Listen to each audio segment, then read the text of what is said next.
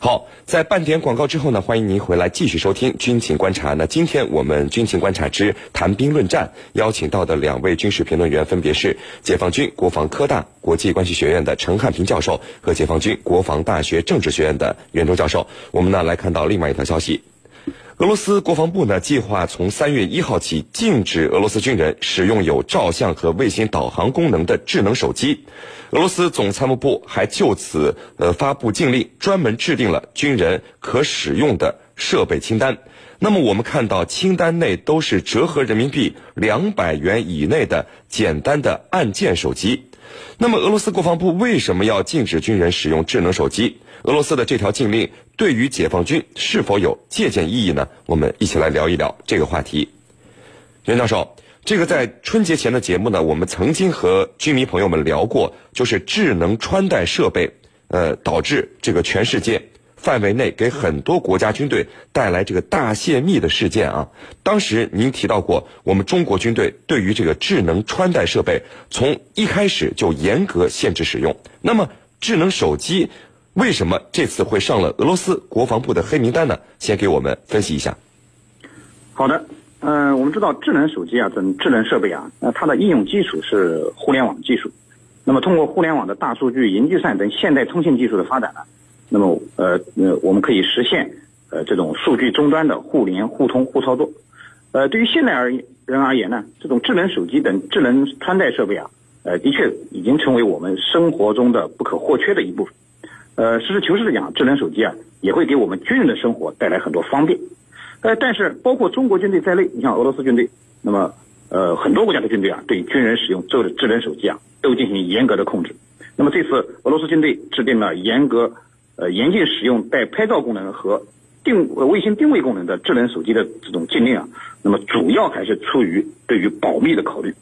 呃，我们在实践过程中啊，这个手机通过网络失泄密的事件可以说是。层出不穷，那么造成这样的原因呢？呃，对俄罗斯军队来讲，呃，应该是两个方面的原因。一个方面是技术层层面的，那么我们都知道，那个因特网的技术，那手机的手机的核心处理器的技术啊，呃，实际上它都是掌握在西方国家手中。那么，呃，很多大公司呢，在他们这个手机终端上呢，都会预留后门，而通过这种技术后门呢，就可以轻松的。呃，切入到军队的网络之中，从而引发严重的失泄密事件。那么，对于这种有专门有后门程序的这种手机呢，那么只要军人使用了，就会呃有引发严重失泄密事件的可能。所以我们看到俄罗斯军队对他的手机这个军人使用手机的品牌呢，进行了严格的限制。那么规定俄罗斯军人只能用阿尔卡特、诺基亚、三星这样的品牌，而且价格必须在两千卢布以下。那么这样不带智能。呃，功能的这种手机，呃，那么实际上这个呃很多军队啊，呃包括我军，呃为了防止这样的失泄密事件的发生呢，那么为我们很多指挥员专门定制了军人专用的手机，那么这样呃也可以起到呃防止失泄密的这个作用。那么另一方面就是呃军人自身的原因，那么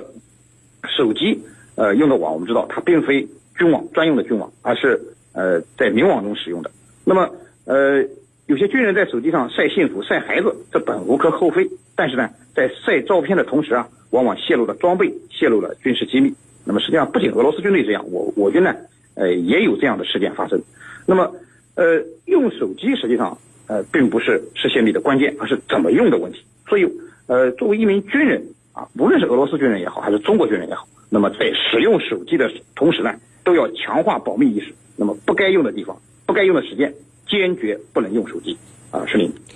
呃，陈教授，我查阅了一下公开的信息，早在二零一四年的一次解放军部队的安全学习会上，呃，专业技术人员就演示了一次窃听是如何进行的。就是呢，把一部处于关闭状态的手机，没有响铃，屏幕上也没有任何开机的显示，这个手机话筒竟然被悄悄启动了，哪怕这个人在隔壁房间内说话。都能听得清清楚楚，当时让这个台下的部队干部们是惊惊诧不已啊。那么，我们解放军对于智能手机的使用上有没有特别的重视呢？请您给我们介绍一下。嗯，你刚才所说的这次演示会啊，我也参加过。那么这个演示的过程呢，就是说把一部手机处于关闭状态，但是呢，呃演示的过程当中啊，它会通过特殊的技术来悄悄的启动。也就是说，你尽管你的手机是关闭状态，但是呢，它依然通过特殊的技术来使它开启。那么你在会场上所有的举动全部被收录进来，被发送出去。所以这个呢，的确是拥有了这样的技术。那么我们现在是怎么做的呢？我觉得呢，呃，根据公开的资料、公开的信息、可以公开的情况，那么我认为有三种：一就是我们步入会场。尤其是保密会议的会场是严禁携带智能手机，所有的手机都不可以带入会场。那么我们在会场外有一个有一个自备箱，这个箱呢里头会有一个钥匙，你把手机放进去锁好，你拿着钥匙进入会场，出来以后再取回自己的手机。我在国外工作的时候，我们更加严格，就是我们要进入专门的会议室开会，所有手机都不得带入。那么这种会议呢，它是在这个有干扰装置的，就是说防止对方窃听到。通过干扰装置呢，使对方无法窃听到我们会议的任何动态。这是一个。第二个呢，就是我们现在呃，按刚才这个袁老师说的，我们已经发发放了专用的保密手机，在领导干部这个每一个人都有一个手机。这种手机呢，它是专用的，能够有效的防止窃听。防止任何失窃灭的这个事件发生，所以呢，这是我们专用的啊，我们每个人都带有这样的一个专用的保密手机。第三个呢，就是我们对手机上网也有明确的规定，比如在什么样的范围内你不可以上网，在什么样的办公场所你不可以用自己的智能手机上网，因为你一旦上网呢，很有可能四周的一些信息、谈话的内容。被收录进去，被传递出去，所以呢，我们对此呢有明确的规定。通过这些呢，我们来进行物理上的隔绝。当然，这个只是一种措施，最重要的还是我们每一个官兵在思想上重视起来，这个主动做好这个呃防奸、这个防防泄密的这种事件，在这个思想上高度重视。我们现在还有一个硬性的规定，就是一票否决，任何人在。失泄密方面出了问题，那对不起，一票否决，你所有的晋升、提升、进衔、晋职都有可能受到影响。所以，这就官兵他在思想上有一个促进，使他非常重视每一个细小的细节，严防这种失泄密事件。像刚才袁老师提到的，有的人喜欢发朋友圈，这个朋友圈你发的东西，如果有人进入你的朋友圈，他会通过大数据。我们知道，当今是一个大数据的时代，通过大数据进行比对、进行分析，你所从事的工作，你目前一个工作状态，所以这里头的确是这种隐蔽战线的斗争，历来是看不见的，但是是非常严峻的。主持人。好的，那袁教授，我们看到除了俄罗斯啊，英国、韩国等很多国家都对军人使用手机做出这个严格的限制，但是呢，美国、以色列等国家的军队却正在推动一场手机革命。呃，美国、以色列准备把手机融入到他这个部队现代的信息作战系统里面。哎，感觉你看，世界各国军队对于智能手机的使用走向了两个方向。那么您怎么看这种差别呢？好的。呃，美国、以色列等西方国家和中俄呃两国军队对于智能手机这种截然不同的态度，实际上是反映了西方在手机和互联网技术上的这种技术垄断地位。那么正是因为他们有这样的技术垄断地位，使得美国和以色列他们军队呢，那么他们在使用互联网功能时呢，他们并不担心严重的失泄密事件的发生。那么实际上我们都知道，美国的军用网络和呃民用网络它是呃共享一个网络的，只不过是。军网部分呢，它实施了呃严格的加密，建立了防火墙，采取了隔离手段。那么虽然说这也有一些风险，但是由于他们技术上是领先的，是垄断的，所以总体上来讲，他们风险是可控的。但是中国和俄罗斯就不一样。那么我们用的这个明网是因特网，是美国人和这个西方国家呢所控制的。那么呃刚才陈教授讲了，我们呃军人呃进入会场的时候都必须把手机交掉，那么放到专门的具有隔离功能的保密柜当中，那么我们对于手机可以说是如临大敌。那么之所以会这样，根本原因上来讲呢，还是我们技术上落后造成的。那么我们要这个像像呃美国、像以色列那样，那么在军队的终端推广这个智能终端的使用，那么我们实际上就必须自己专门建立一套军队的网络体系，而且呢，呃，还得要实现无线连接。那么目前来看，如果这套系统建立在因特网的基础上，那么它的安全性就这个隐患非常大。那么而要自己重新建立呢，那么由于它不是商业化的运营，所以呢，它的投资巨大，也非一日之功。那么当然呢，我们也要看到这种智能终端融入现代作战系统是历史发展的趋势。那么随着我们呃中国军队北斗组网的成功，那么我们的军用无线网络建设的不断发展，那么我军呢也将逐步实现作战单元终端的智能化、信息化。那么当然，这需要时间、资金、人才上的大力支持。那么特别是呃信息化的人才，呃，所以这里我也觉得呢，呃，我们这个广大的呃这个。这个信息技术的人才呢，啊，也要支持我们国防和军队的建设。那么，不断的为我们这个呃实现了这个作战终端的这个智能化、信息化，呃，做出大家的贡献。那么，总有一日我们可以实现这个目标。啊，是林，陈教授，我们看到俄罗斯很早就禁止这个在叙利亚作战行动有关系的部门使用智能手机啊，而且这次出台使用智能手机的禁令，不仅涉及现役的军人，还有国防部的国家公务员。但是呢，我们却看到，呃，立刻就有俄罗斯国防部的军官表示，即使有了禁令，俄军中也没人打算放弃智能手机。那么，对于规定的执行来看的话，是不是呃，这也反映了俄军目前战斗力及部队纪律是存在一定问题的呢？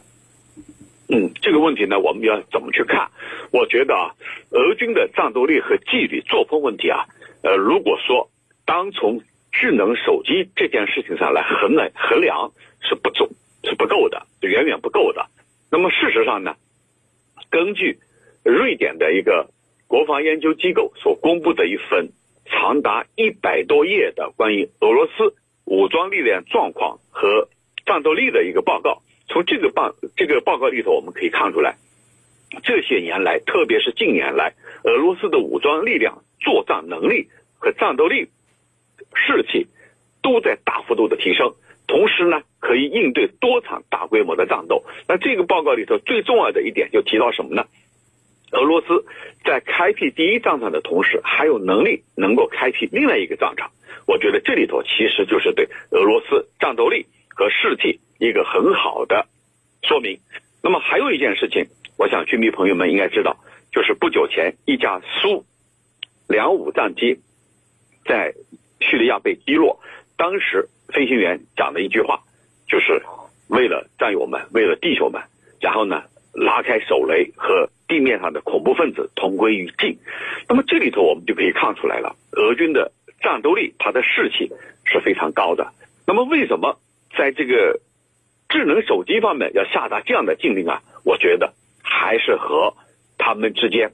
这种隐蔽战线。俄罗斯跟西方国家这种隐蔽战线的斗争是密不可分的，这里头其实它所折射出来的就是渗透和反渗透，防止对方的窃密，那么必须要禁止使使用智能手机，这是肯定的，因为双方除了在战场上这一种通过代理人的战争以外，还在隐蔽战线有着日益激烈的这种博弈。就是通过渗透和反渗透，通过窃取机密和对方的反窃密，这种斗争永远是长期存在的。那么俄军官兵说，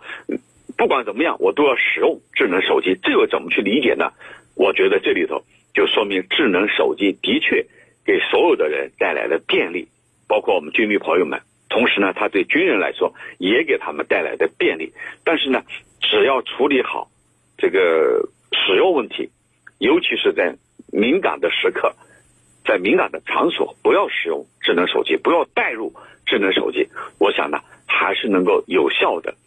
避免遭到对方的泄密，遭到对方的这种呃使用，遭到对方的渗透。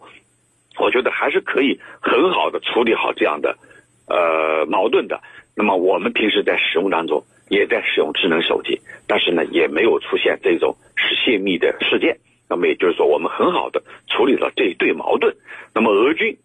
当然也是面临这方面的挑战，也在需要不断的探索。这个在目前这种严峻的时代，能够掌握好一个分寸，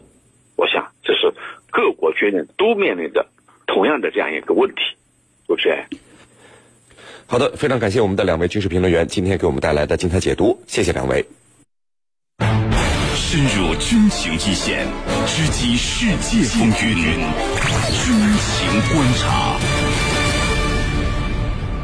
好的，接下来呢，进入到网友谈兵环节，看看我们的军迷朋友们在网上都给我们的评论员们提出了哪些问题。大家可以在各大手机应用市场下载大蓝鲸 APP，在大蓝鲸社区是您的朋友圈里来提出您的问题。陈教授，有军迷朋友问说，日本购买 F 三五 A 的单价已经涨到了一点三亿美元一架了，为什么日本忍痛挨宰也要买呢？嗯。这里头啊有很多方面的因素，首先是这个政治方面、战略方面的因素。我们知道，这个日本购买美国的 F 三五 A，他们之间还有一个契约，也就是说，由日本为整个东北亚太平洋区域的美军 F 三五提供什么呢？提供一个维护、修理、大修和升级服务，由日本的小木南工厂来负责的。那么这样的。一个呃契约呢，就意味着日本将成为未来 F 三五在亚太地区作战、使用、维护的前沿节点。不但像三菱重工等日本企业可能会成为 F 三五战机零部件的海外工厂，而且日本在美国亚太战略布局的重要性将再次得到提升。因为特朗普政府所提出的这个亚太战略的这个印太战略的概念。日本认为这是有机可乘的，就利用这样的机会，进一步在美国的印太战略当中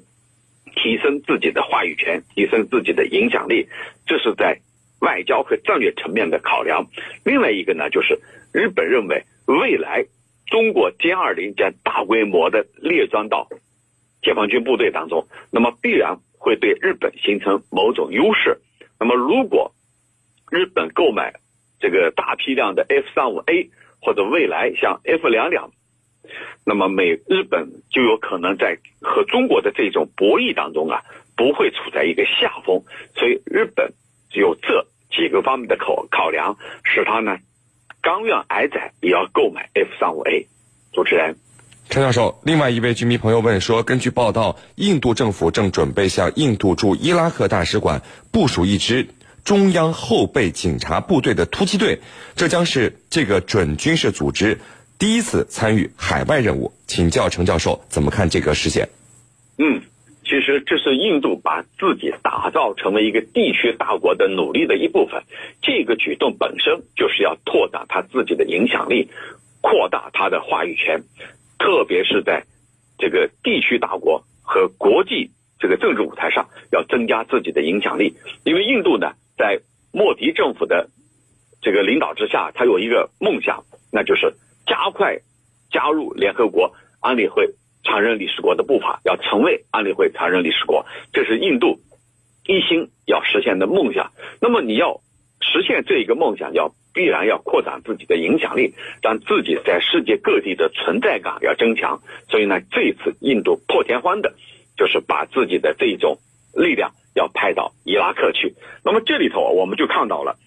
这是跟印度的这种长期所奉行的这个中立的政策有所不一致或者有所冲突。那么这里头主要还是因为印度想入常，要把自己的影响力要辐射到整个世界。那么至于过去的这种中立不结盟的政策，我们注意到它在进行微调。那么这从印度积极加入以美日印澳四国安全对话机制当中，我们就可以看出来，所以未来人民党政府，印度人民党政府很有可能为了实现入常的目标，或者为了这个其他方面的战略目标，而在一步步的突破过去所设立的中立不结盟的政策。主持人。好的，非常感谢解放军国防科大国际关系学院的陈汉平教授为我们带来的精彩解读，谢谢陈教授。不客气，主持人，大家再见。纵论天下军情，解析兵道玄机，军情。